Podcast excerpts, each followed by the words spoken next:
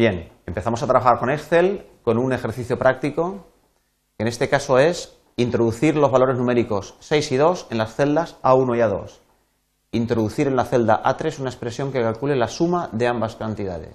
En las celdas siguientes calcularemos la diferencia, el producto, cociente y la potencia. Bien, finalmente tenemos que calcular la suma de todas esas cantidades en la celda A8. Bien, introducimos 6 intro, 2, intro. Y aquí queremos sumar esas dos cantidades mediante la expresión correspondiente. Bien, todas las expresiones comienzan por el signo igual nosotros seleccionamos la celda que contiene el primer número, el 6, más la otra celda, intro. Vemos que es 8. Lo que queremos calcular es la diferencia, expresión, primera celda, le damos, hacemos clic, menos la otra celda, intro.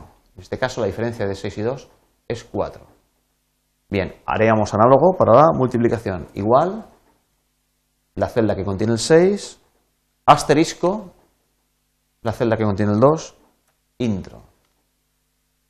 Bien, la división es parecido. En este caso lo vamos a hacer escribiendo las referencias a la celda. Igual a 1 barra de dividido a 2. No nos debe preocupar la introducción en mayúsculas o minúsculas de las referencias a las celdas porque Excel siempre lo tomará así y lo traducirá y lo expresará en mayúsculas. Intro. Vemos que efectivamente 6 partido por 2 es 3. Bien, a continuación hacemos la potencia. 6 elevado a 2 circunflejo intro, que es 6 al cuadrado 36.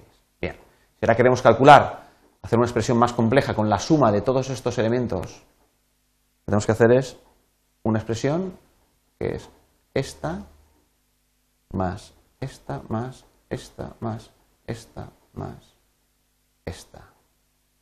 Bien, vemos que en cada caso que yo he hecho el clic sobre una de las eh, celdas, me ha puesto en la formulación de la expresión, la propuesta de expresión que me da la Excel, me ha puesto la referencia a, la, a esa celda, su dirección, y además me la ha puesto de un color que la identifica con un cuadro con lo que ha señalado, que ha señalado eh, esa celda.